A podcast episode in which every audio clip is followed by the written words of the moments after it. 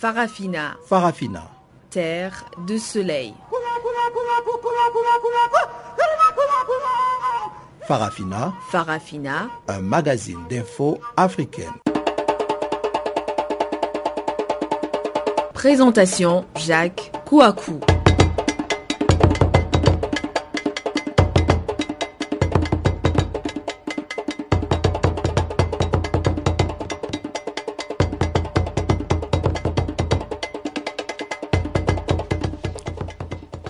Bonjour à toutes, bonjour à tous et merci de nous rejoindre sur la voie de la Renaissance africaine. Vous êtes bien sûr Channel Africa. Ensemble avec vous pour 55 minutes d'informations panafricaines qui vont nous permettre de parler une fois encore du sommet USA Afrique qui donc rassemble plusieurs présidents d'Afrique dans le grand continent. Dans le grand pays, je devrais dire, et puis il sera aussi question de la fièvre Ebola qui continue de faire sa marche dévastatrice. On parlera de fonds alloués à, à la lutte contre ce fléau. Il s'agira aussi du Togo. À moins de huit mois de l'élection présidentielle au Togo, les premiers candidats se font annoncer, tandis que l'opposition traditionnelle se concerte sur un éventuel candidat unique. Voici donc, entre autres choses, quelques titres qui vont marquer le parcours de ce jour. Je rappelle que Riblino Ibrahim est à la technique. Je suis Jacques Kouakou à ce microphone. Avant d'entrer donc dans le corps de l'actualité de ce jour, voici tout de suite le, le bulletin d'information.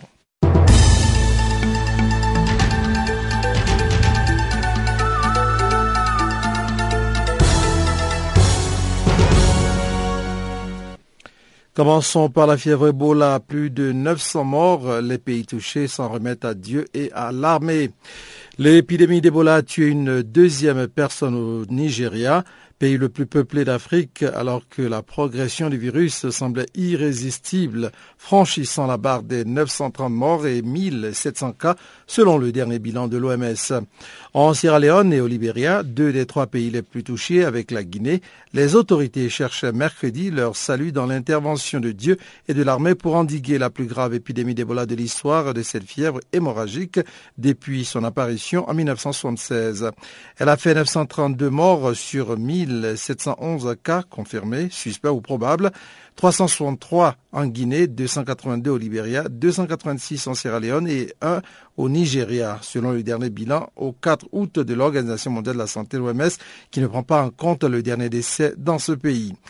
Le comité d'urgence des règles sanitaires internationales de l'OMS était réuni pour deux jours afin de décider si l'épidémie constitue une urgence de santé publique de portée mondiale susceptible d'entraîner des mesures à l'échelle internationale.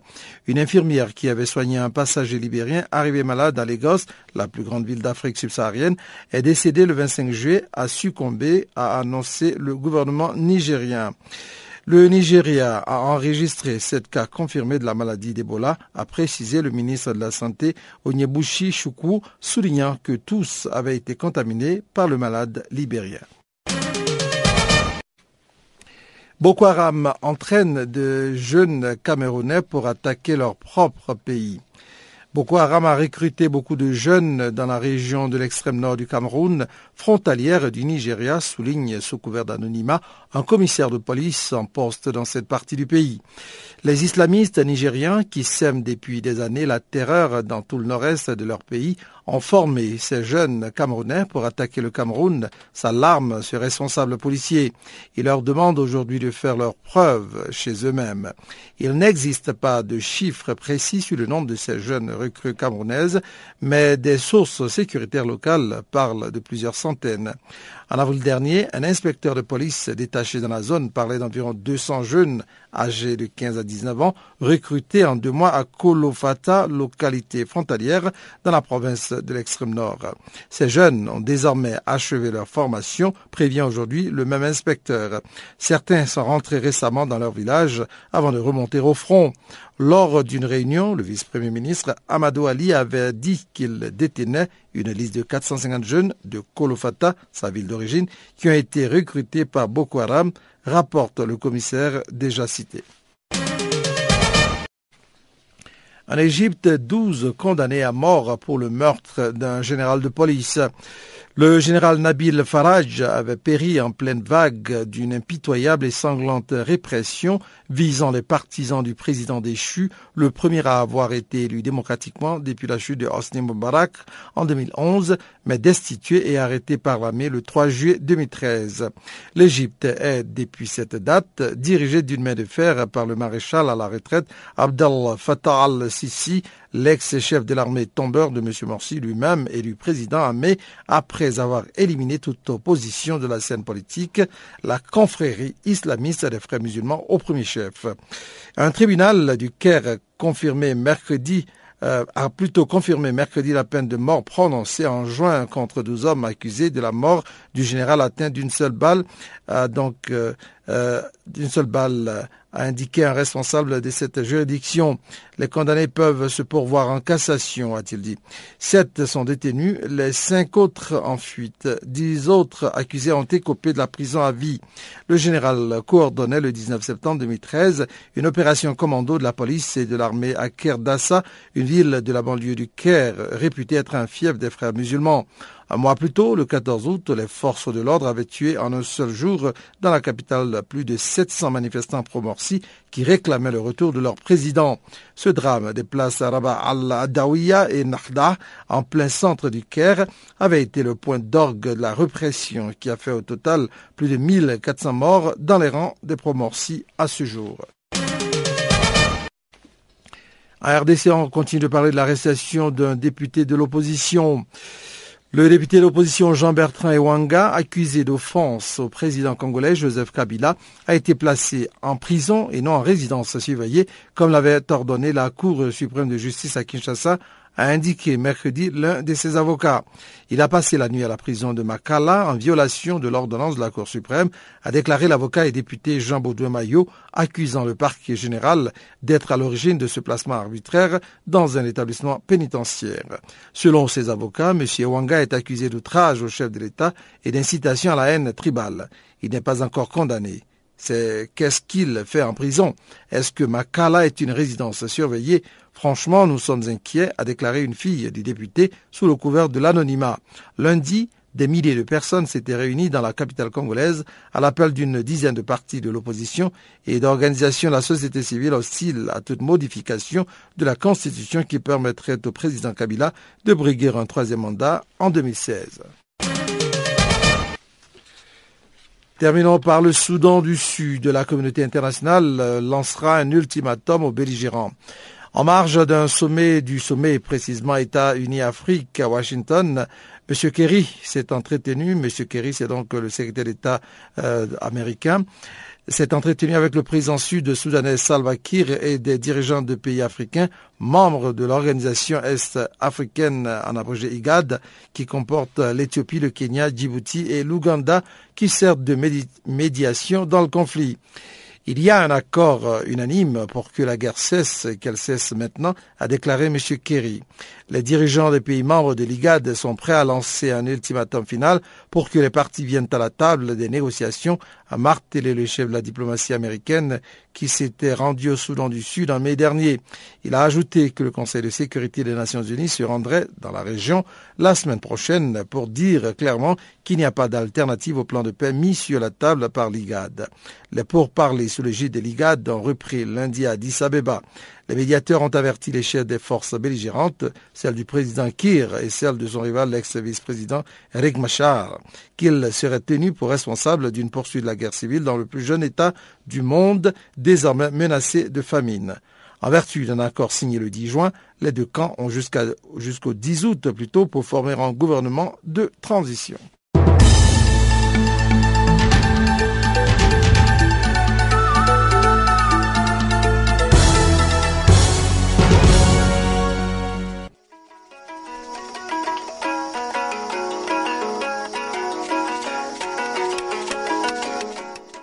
Bonjour, je m'appelle euh, Papa Wimba. Take a body hand. Show me the way I can go. Vous écoutez? Show me the way I can go. Take a body hand. Canal Africa. Ouvrons à présent la page magazine en commençant par le sommet États-Unis-Afrique. Les Africains ont besoin des États-Unis, surtout dans le domaine de la sécurité. C'est ce que pense Jean-Donald Taladzi, analyste politique. Pour M. Taladzi, avec la montée du terrorisme en Afrique et les dégâts que cause le groupe Boko Haram au Nigeria et au Cameroun, les États-Unis, avec le moyen, peuvent bien sortir les Africains de cette montée d'insécurité. On l'écoute dans cet élément. Euh, en, termes, sécuritaires, je crois que les, États-Unis d'Amérique ont beaucoup à offrir à l'Afrique. Euh, lorsqu'on regarde l'émergence aujourd'hui de Boko Haram, qui tend à avoir des tentacules non seulement au Nigeria, mais euh, au Cameroun, on voit ce qui se passe. L'armée camerounaise est, au fond aujourd'hui contre Boko Haram. Il y en a qui commencent à dire que Boko Haram a des ambitions de vouloir exporter son terrorisme. Donc ça devient un problème pas seulement, non seulement pour le Nigeria, mais également pour le continent africain. Parce que si euh, le Cameroun est à côté est touché, certainement ça risque d'être euh, prochainement le Gabon et ainsi de suite.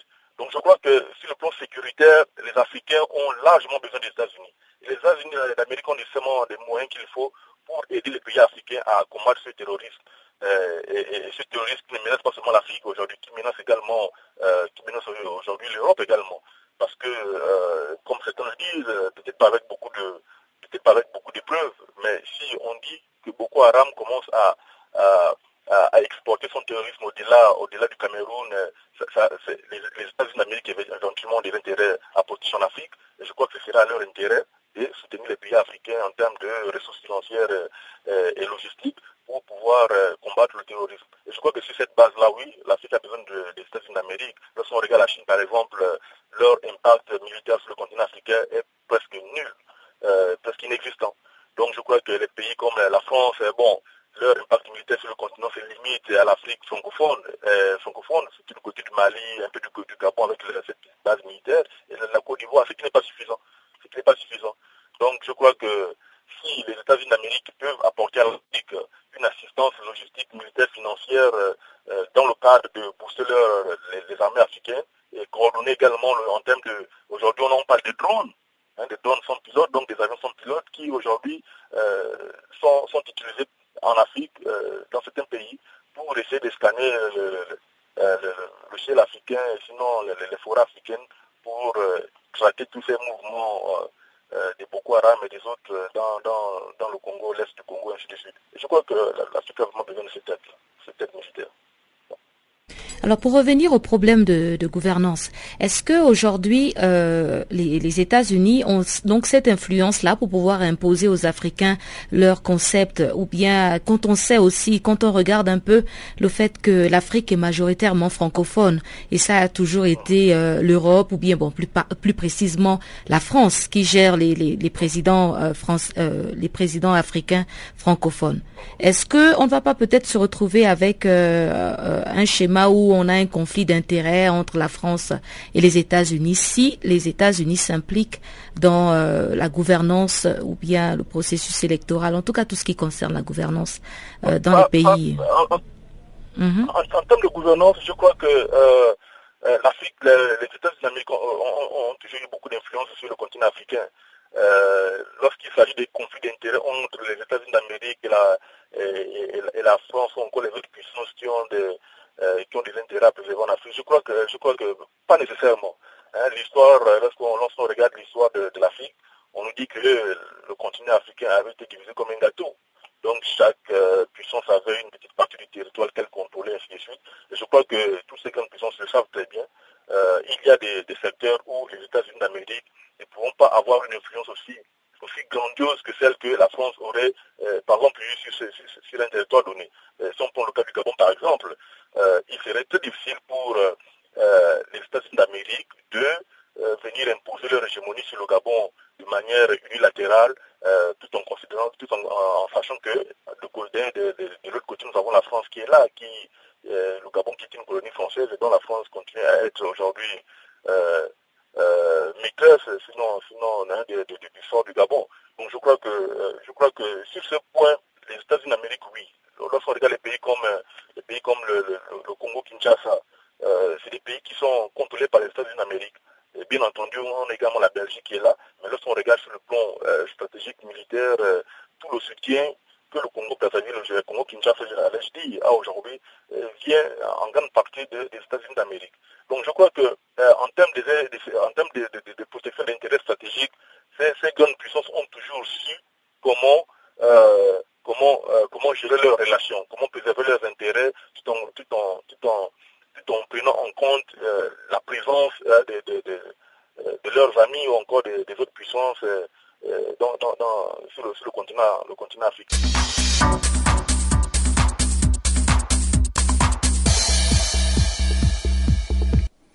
Toujours à propos du sommet États-Unis-Afrique, il faut dire que si certains analystes politiques sont positifs quant aux retombées de ce sommet, d'autres, en revanche, sont certains que rien de bon ne sortira de cette rencontre.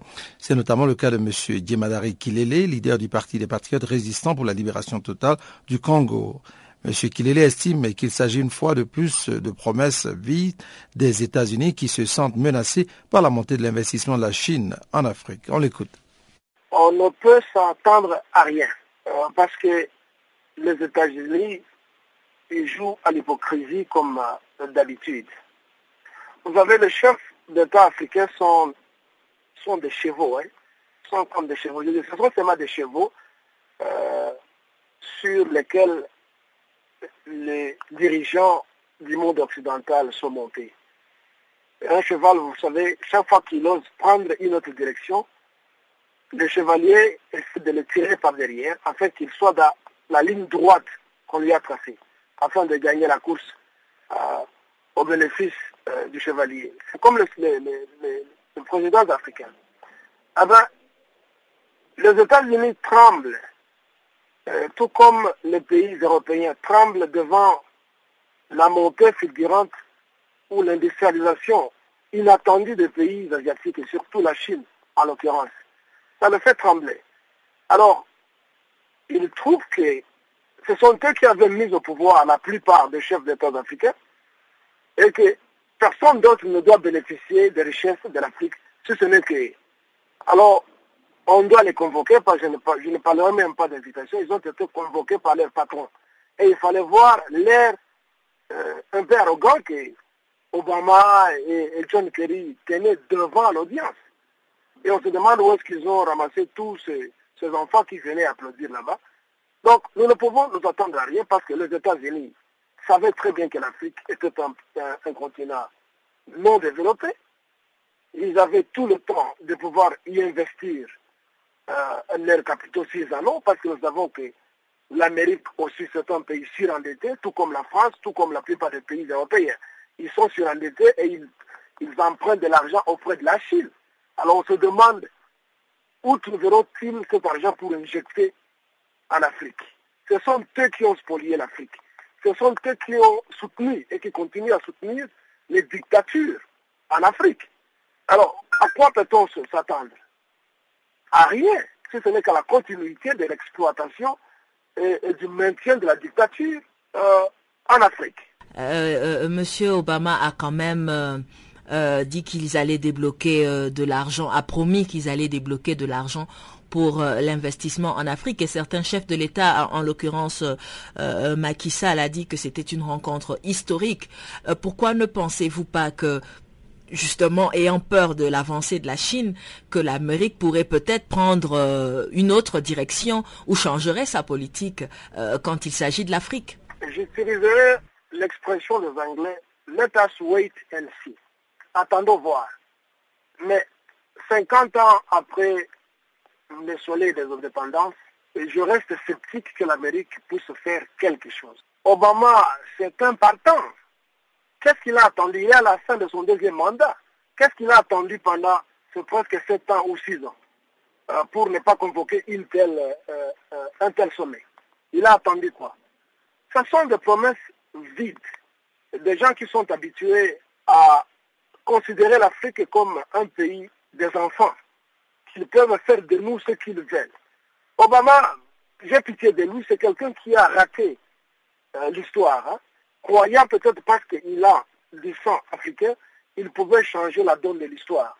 Malheureusement, on a compris que ce n'est pas Obama qui dirigeait et que derrière lui, il y a toujours le groupe de Bilderberg, le, le groupe des Illuminati qui tire les ficelles. Si l'Amérique est normale, elle pouvait réagir au massacre que nous venons euh, de, de, vivre en Palestine. L'Amérique, tout comme tous les pays occidentaux, se sont tués quand on est en train de tuer les enfants, les femmes, les vieillards, alors que l'affaire l'Amérique se targue d'être les donateurs des leçons démocratiques et des droits de l'homme. Où est l'Afrique quand tous les Palestiniens sont presque euh, euh, massacrés comme ça? C'est la même chose en Afrique.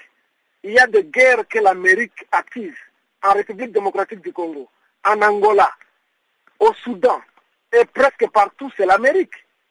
Alors, on peut s'attendre à quoi? Obama peut donner des chiffres faraminés, c'est de la poudre aux yeux. Ça ne va pas profiter à la population. Channel Africa, la voix de la renaissance africaine. Voilà, nous quittons donc euh, cet élément sur les États-Unis et l'Afrique, le sommet notamment, pour nous rendre en Afrique encore pour parler précisément du Togo. À moins de huit mois de l'élection présidentielle au Togo, les premiers candidats se font annoncer, tandis que l'opposition traditionnelle se concerte sur un éventuel candidat unique. C'est plutôt le dernier né des partis politiques qui investit son candidat. On l'écoute. Il s'appelle Alberto Olimpio et il n'est autre que le neveu de l'ancien leader charismatique de l'opposition togolaise, J. Olimpio. Âgé de 48 ans et directeur du groupe Accend basé au Sénégal, c'est sur lui que le Parti des Togolais, né il y a seulement quatre mois, a porté son choix. C'était à l'issue d'une assemblée générale qui a réuni ce week-end les délégués venus des 35 préfectures et des 384 cantons du Togo. Avec son président Alberto Olimpio, ingénieur informatique, le Parti des Togolais estime avoir les meilleures chances de remporter la prochaine présidentielle face aux partis au pouvoir, l'Union pour la République unie et les partis de l'opposition traditionnelle. Écoutons ce dernier lors de la cérémonie d'investiture. Le Togo rayonnera dans le monde. Un Togo que nous bâtirons ensemble dont nous serons tous fiers. Pour accomplir tout ceci, nous devons nous mettre tout de suite au travail. Nous devons nous tourner résolument vers l'avenir et rester unis. Pour réussir, nous devons bannir toute idée de vengeance et de chasse aux sorcières. Croyez-moi, c'est contre-productif. L'histoire sera le seul juge des uns et des autres. Moi, je veux constater toute mon énergie à la mise en œuvre de notre projet de société si vous me faites l'honneur de faire de moi votre prochain président. Il faut que l'élection présidentielle au Togo est prévue pour le mois de mars 2015. Lola Komachrilome pour Channel Africa.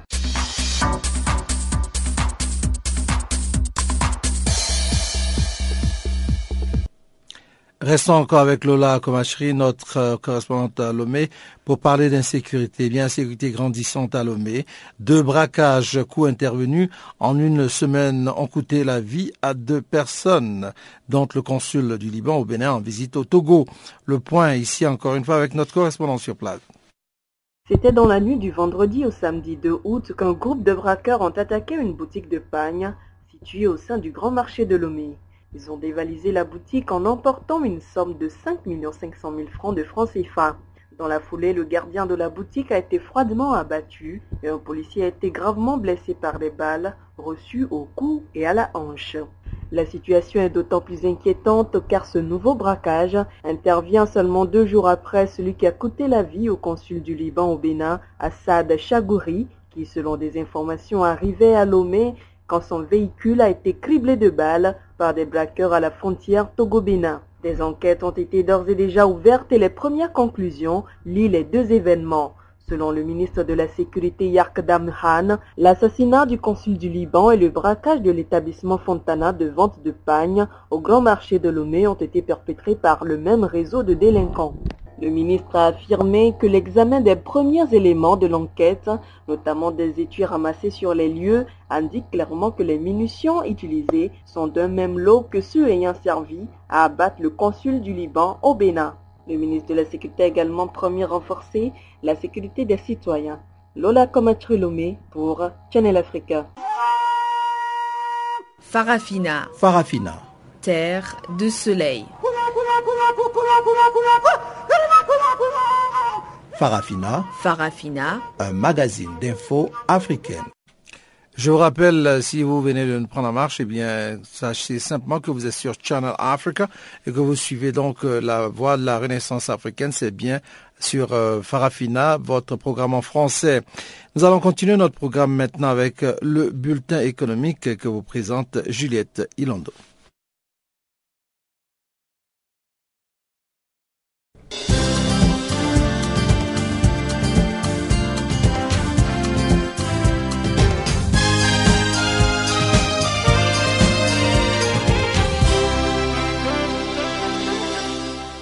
Bonsoir à tous. 200 millions de dollars, c'est le montant que la Banque mondiale a décidé de débloquer pour venir en aide aux pays de l'Afrique de l'Ouest. Il s'agit notamment de la Guinée, du Libéria et de la Sierra Leone, secoués par l'épidémie de la fièvre hémorragique d'Ebola.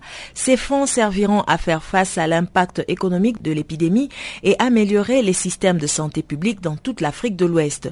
Selon Jim Yong Kim, président du groupe de la Banque mondiale, qui s'exprimait également en sa qualité de médecin spécialisé dans le traitement des maladies infectieuses, cette nouvelle aide financière a été dégagée en réponse à l'appel des trois pays africains le plus durement touchés par le virus Ebola ainsi qu'à celui de l'Organisation mondiale de la santé pour qu'une assistance soit immédiatement déployée afin d'endiguer l'épidémie.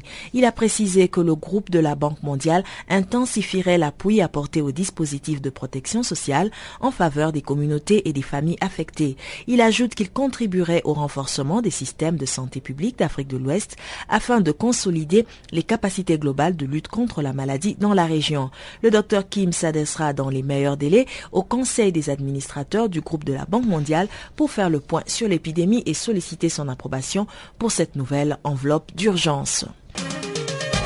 Au Sénégal, le ministère de la Jeunesse, de l'Emploi et de la Construction citoyenne a retenu d'orienter ses actions vers la création massive d'emplois en misant notamment sur l'auto-emploi des jeunes. C'est ce qu'a indiqué Demba Diop, directeur de cabinet de Mamemba et Nyang, en charge de ce département ministériel.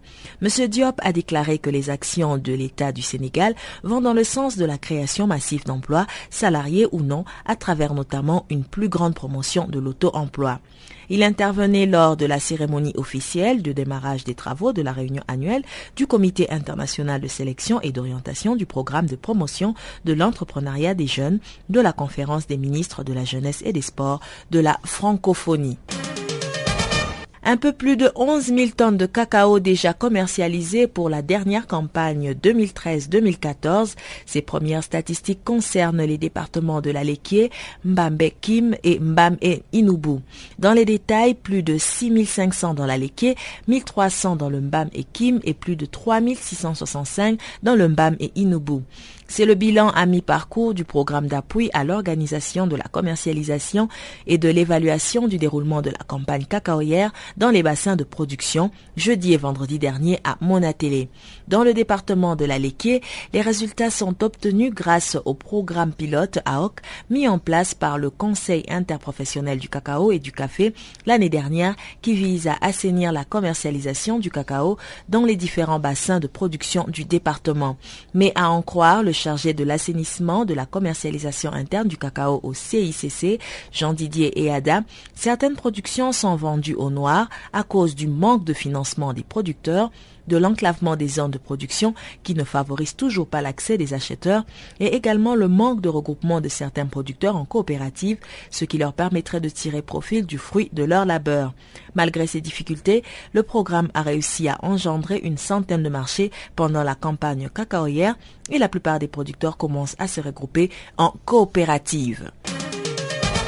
L'Égypte vient d'annoncer son intention de creuser un second canal le long du canal de Suez, un investissement estimé à 4 milliards de dollars qui devrait favoriser les échanges commerciaux entre l'Europe et l'Asie tout en augmentant les recettes de l'État égyptien.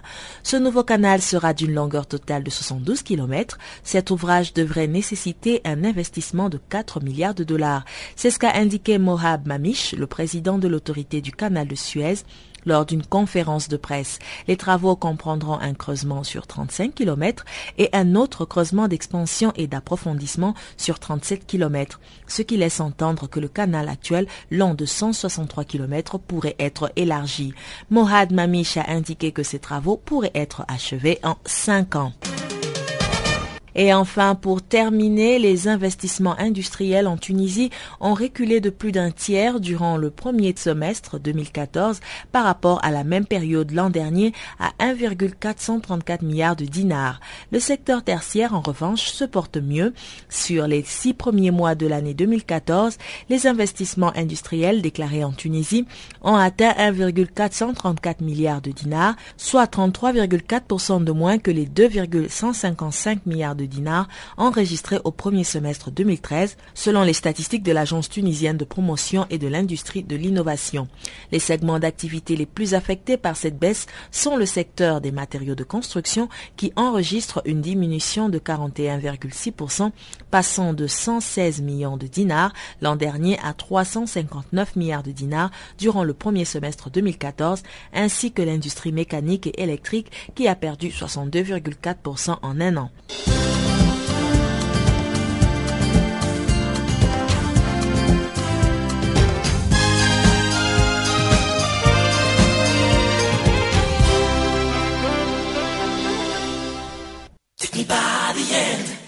Show me the way I can go. Take me by the end. Show me the way.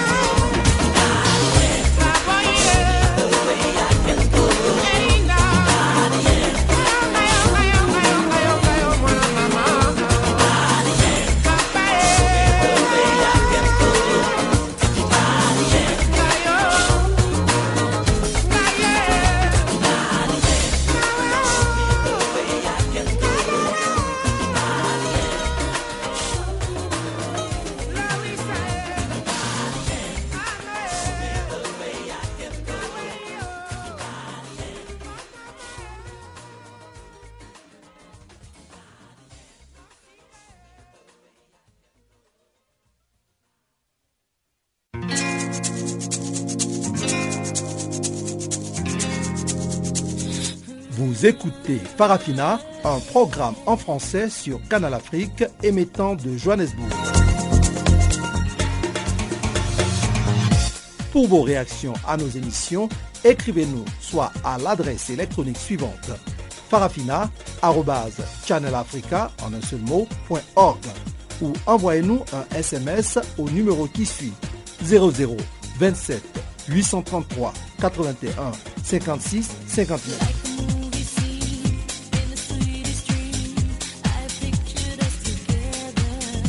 Notre adresse électronique farafina.channelafrica en un seul ou par SMS 0027 833 81 56 59.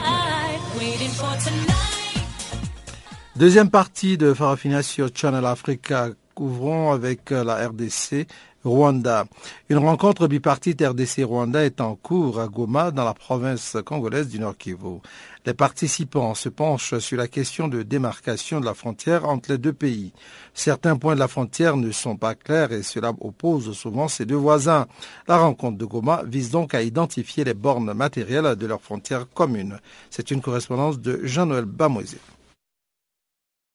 C'est depuis lundi que les délégués des ministères congolais et rwandais de l'Intérieur ainsi que les membres de la commission permanente de leurs frontières se réunissent à Goma à l'est de la République démocratique du Congo. La rencontre intervient après les affrontements qui ont opposé les forces armées des deux pays à Kanyeshidja, un territoire que les deux voisins se disputent et justement, il y a des officiers militaires et des responsables des services de sécurité parmi les experts présents à l'hôtel aussi.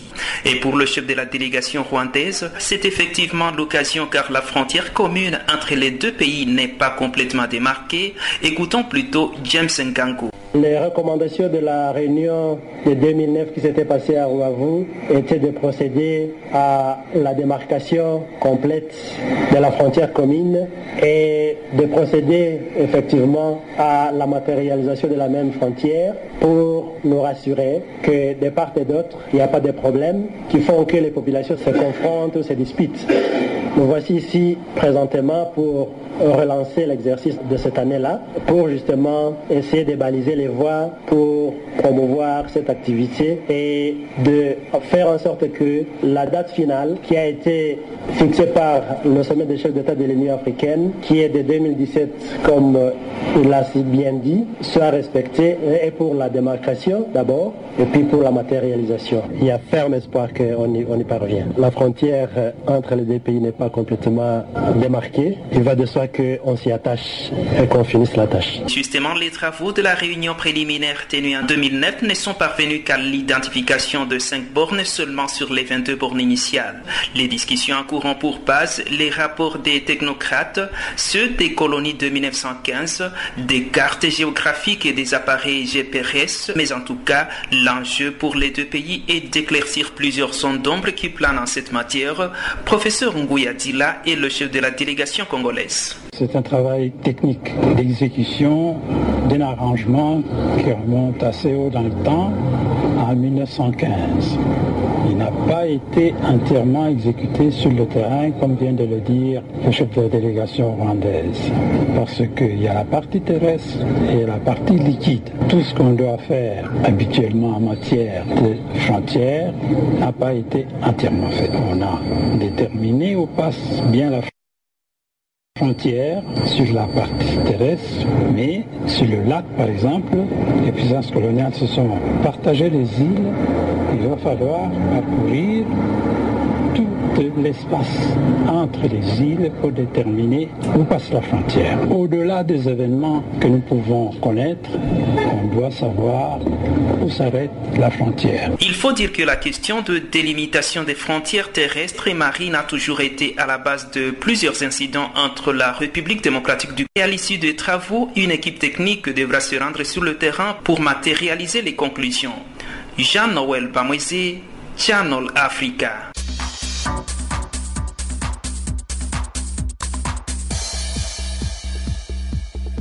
Revenons ici en Afrique du Sud pour parler du procès des 20 Congolais. Le procès des 20 Congolais arrêtés en Afrique du Sud et accusés de tentative de coup d'État s'est poursuivi ce mercredi à la Cour suprême de Pretoria. La défense a remis en question la procédure d'arrestation de ces ressortissants congolais. Les détails avec Eric Boukoula, un confrère qui a assisté à la troisième journée de ce procès. Aujourd'hui, va être euh, à laquelle on allait consacrer, euh, ça a été consacré à la deuxième application euh, de, de l'avocat PD et en, la troisième en général, la troisième pour la partie défenderesse en général. Cette application a été portée sur euh, euh, l'opération en elle, en, soi. Quoi. Donc, euh, d'après cette application, d'après euh, la pétition euh, introduite par l'avocat PD, l'opération qui, qui avait mis à l'arrestation des, des 20 accusés est en fait une opération illégale. Il s'explique en disant que le piège, l'opération en fait avait été autorisée par le vice, avait été par le vice-directeur, par le vice-procureur de, la République. Euh, cette opération ne devait pas être autorisée par lui, ça devait être autorisé par le procureur de la République lui-même. Et s'en va dire que le procureur de la République, le vice-procureur de la République, avait joué deux rôles. En même temps, il était procureur et en même temps, il était aussi investigateur, ce qui n'est pas illégal. Alors pour lui, à cause de deux raisons, et beaucoup de raisons, euh, l'opération en, en, soi devait être déclarée illégale. Euh, mais le juge ne s'est pas proclamé sur ça. Il a plutôt donné le temps euh, à la partie accusatrice de répondre, et bien sûr, euh, le, procureur, Sean, a essayé de, de, répondre à cela, et il a euh, donné de points pour comprendre que de euh, le procureur n'avait pas le rôle d'investigateur, il n'était pas investigateur, mais il supervisait seulement, il donnait seulement des guides aux investigateurs. Et deuxièmement, il a essayé de faire comprendre que même s'il était investigateur en même temps, ce n'est pas en fait illégal. Donc euh, c'est là où la situation euh. C'est demain, demain que le juge se prononcera sur. Donc en fait, oui, en fait c'est ça. Donc l'opération qui avait mené à l'arrestation des accusés. Cette opération était en fait illégale.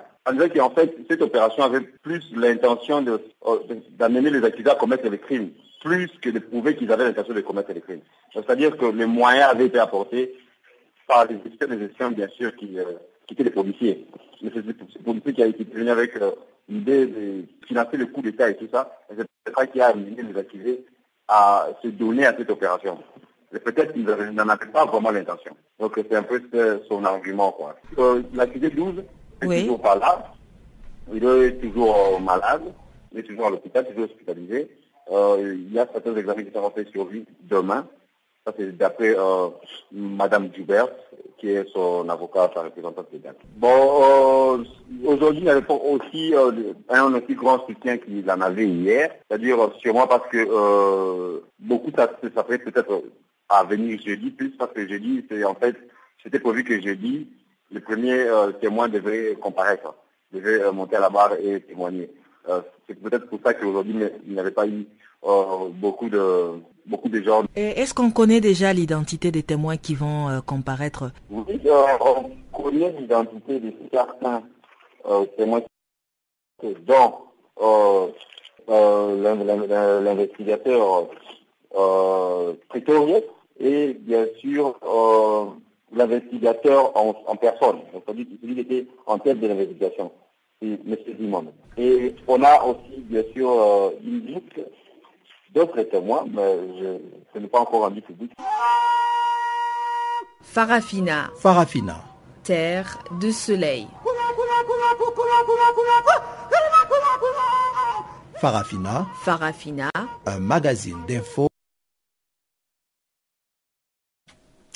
Voilà, c'est le temps maintenant pour nous d'aller savoir ce qui a fait l'actualité dans nos stades et arènes. Vous l'avez deviné, c'est le moment du sport présenté une fois encore par Juliette Ilondo.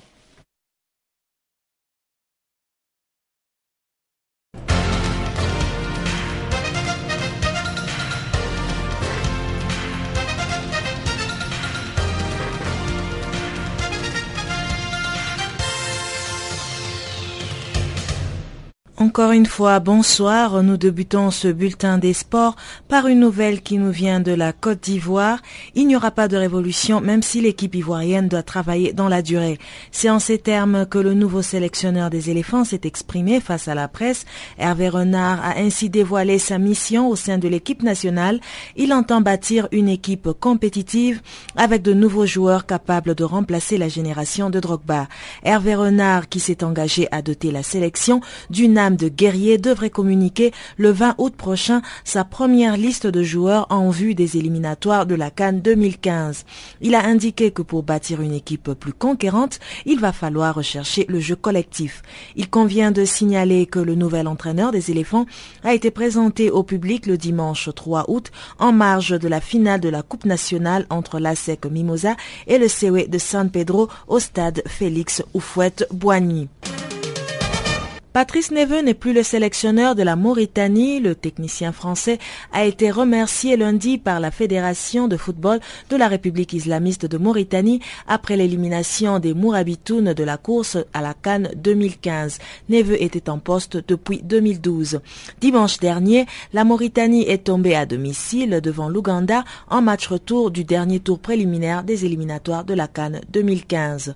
Au match aller déjà, les hommes de Patrice Neveu s'étaient inclinés la fédération mauritanienne a donc décidé de mettre fin aux fonctions du sélectionneur tout en remerciant ce dernier des services rendus et s'engage à continuer comme par le passé à tout mettre en œuvre pour promouvoir le football national et assurer une digne représentation du pays aux compétitions sous-régionales, régionales, continentales et internationales. Et en deux ans, Neveu aura réussi à relever le niveau du football mauritanien, créant l'exploit de qualifier les Mourabitounes pour une première compétition majeur en Afrique, le Chan 2014. La fédération entend lancer dans les meilleurs délais un appel à la candidature nationale et internationale pour le recrutement d'un sélectionneur national. Le Kenya a un nouvel entraîneur. Bobby Williamson vient de remplacer Adèle Lamrouche qui a été viré ce dimanche après avoir manqué de qualifier l'équipe pour la phase des groupes des éliminatoires de la Cannes 2015. L'annonce a été faite ce mardi lors d'une conférence de presse à Nairobi. Williamson, actuel entraîneur du club de première division kenyan de Gormaya, a été nommé. L'Écossais sera assisté de l'ancien international Moussa Sinon, Simon Moulam a été désigné team manager. Williamson a une grande connaissance du football africain et a notamment entraîné l'Ouganda pendant six ans, remportant au passage six titres en CECAFA. Il avait été limogé l'an dernier après avoir échoué lors des éliminatoires de la Coupe du Monde 2014. L'entraîneur du Djoliba a annoncé dimanche qu'il quittait ses fonctions au lendemain de la finale de la Coupe du Mali perdue face aux 11 créateurs. Il a expliqué sa décision par ses propres obligations et l'attrait de nouveaux challenges sportifs. Abderrazak Chlil a annoncé sa démission de l'équipe de Djoliba alors que son départ était réclamé par les Rouges depuis l'élimination du club en Coupe de la Confédération. Souvent critiqué par les supporters, Chlil a assuré qu'il n'oublierait jamais le comportement de certains responsables et supporters du Djoliba qui ont stigmatisé son travail. À noter au chapitre des transferts du club que le défenseur Ousmane Keita a signé en Égypte pour un montant d'environ 50 millions de francs CFA. Samba Diallo a aussi signé au Maroc. Amara Malé et Malik Touré sont sur le départ. Et enfin, parlons basketball avant de clore ce bulletin des sports, un match de la NBA dès l'année prochaine en Afrique. Les stars de la National Basketball Association disputeront un match de basket sur le continent l'année prochaine. Dans le cadre de Basketball Without Borders, qui se déroule chaque année en Afrique du Sud, les vedettes du championnat nord-américain de basketball seront sur le parquet pour un match de basket l'année prochaine. C'est Mark Tatum, bras droit d'Adam Silver, commissionnaire de la NBA, qui a officialisé l'information ce mardi. LeBron James, Kevin Durant et autres Serge Ibaka sont attendus en août 2015 en Afrique du Sud pour un match d'exhibition. Le détail de cet événement exceptionnel sera communiqué ultérieurement. On retient pour l'instant que le premier match NBA sur le sol africain aura lieu l'année prochaine en Afrique du Sud.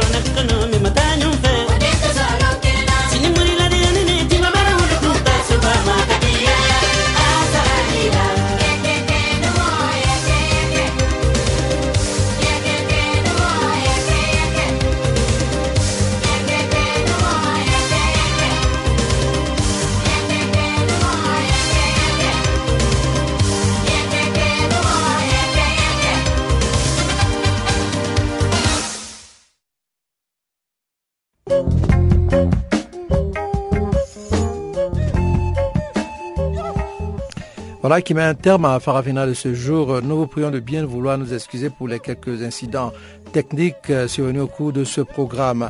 Rivlino Ibrahim était à la technique, Jacques Kouakou à ce microphone. Ensemble avec Juliette Ilondo, nous vous disons merci pour votre aimable attention. On va se retrouver demain à la même heure sur la même fréquence. D'ici là, portez-vous bien et à très bientôt. Au revoir.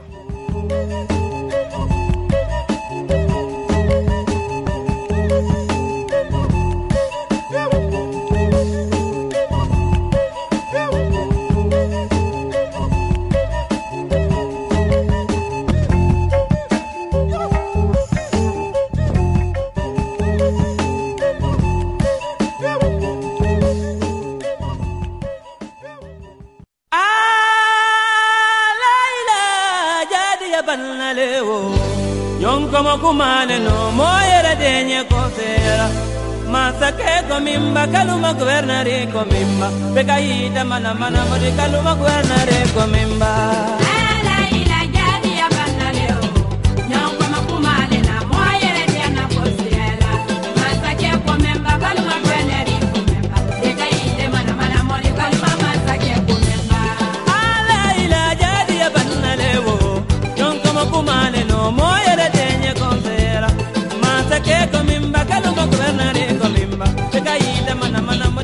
masa que comer.